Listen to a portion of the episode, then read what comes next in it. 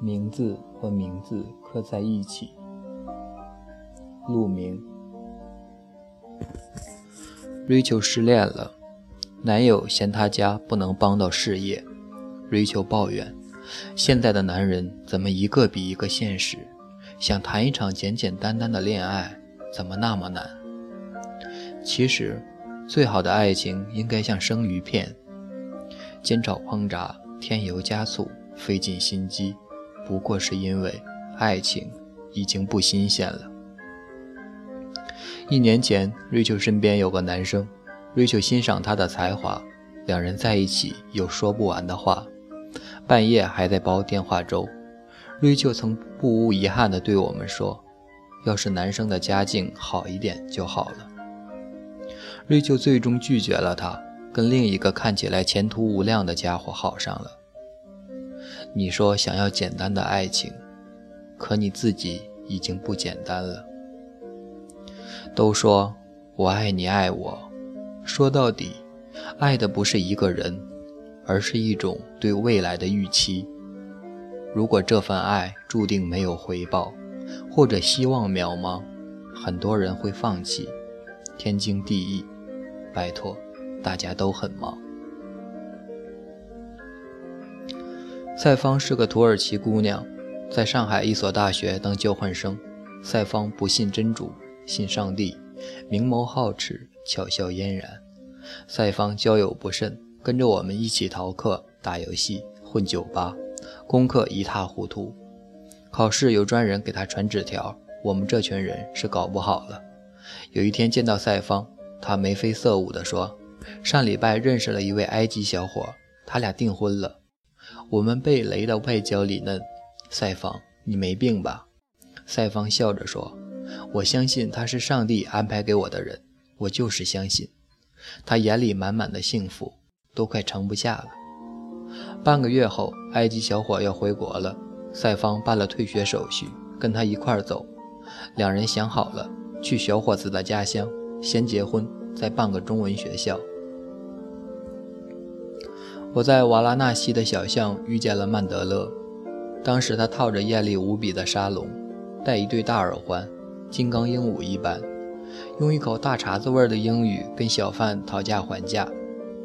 曼德勒是个爽快的东北妞，之前和一帮小伙伴在加尔各答的仁爱之家做义工，我们在恒河边晒着暖暖暖的太阳，聊着长长的天。同行有个云南小哥。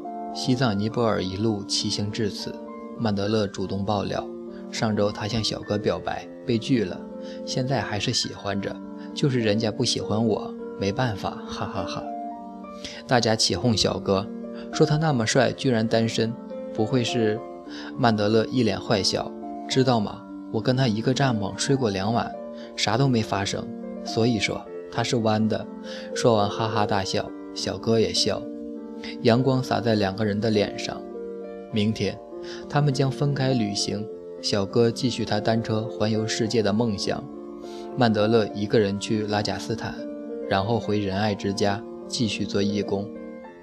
不知何日会重逢。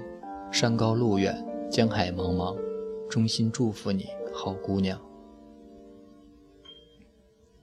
李斯特维扬卡是西伯利亚一个小镇。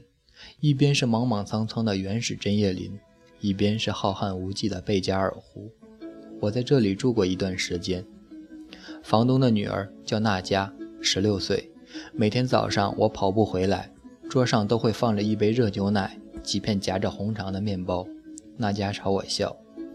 离开的那个下午，娜佳叫住了我，她红着脸拿出一个笔记本，说是给我的礼物。娜佳踮起脚尖。在我的脸上留下一个吻，这个吻轻轻的，若有若无，仿佛一枚来自过去的礼物。那个时候，喜欢就是喜欢，不是要在一起，希望他好，不求回报。我没有回他一个吻，因为我已经没有资格，长大了，成熟了，想得多了，没劲了。开往莫斯科的火车上。我打开了那个笔记本，里面夹着一张小小的素描，是我看书的样子。底下一行小字：From Siberia with Love。四年级的时候，有个男生问我：“有喜欢的人吗？”“没有吧？”“你呢？”他凑到我耳边：“我喜欢咱们班的黄潇潇。”我想了想，黄潇潇好像是不错，成绩好，还会唱歌。于是我也凑到他耳边，告诉他：“我也喜欢黄潇潇。”“真的呀？”“嗯，真的。”我俩高兴地笑了，像共同守护着一个共同的小秘密。再大一点，女生们流行穿连衫帽、连帽衫，调皮的男生把那帽子当做移动的垃圾篓、废纸团、零食袋，悄悄地塞进帽子里。有时还远距离攻击叔叔，像投篮一样。女孩转过头骂：“猪头三，十三点，神经病。”有时还会捡起纸团，奋力扔回来。男生哈哈大笑。据说欺负女孩子也是喜欢的一种表现，虽然很多男生自己并不知道。我的前排是一个短发女孩，低头写字时会露出颈后一段白白的皮肤。我没少往女孩的帽子里丢过东西，我动作我动作很轻，女孩通常要等回家才能发现。第二天，我早早地坐在教室里，等她气势汹汹地来骂我，很幸福。那天，她告诉我她明天就要转学了，我哦了一声，一下午无精打采。很多年后，我知道那种情绪叫做感伤。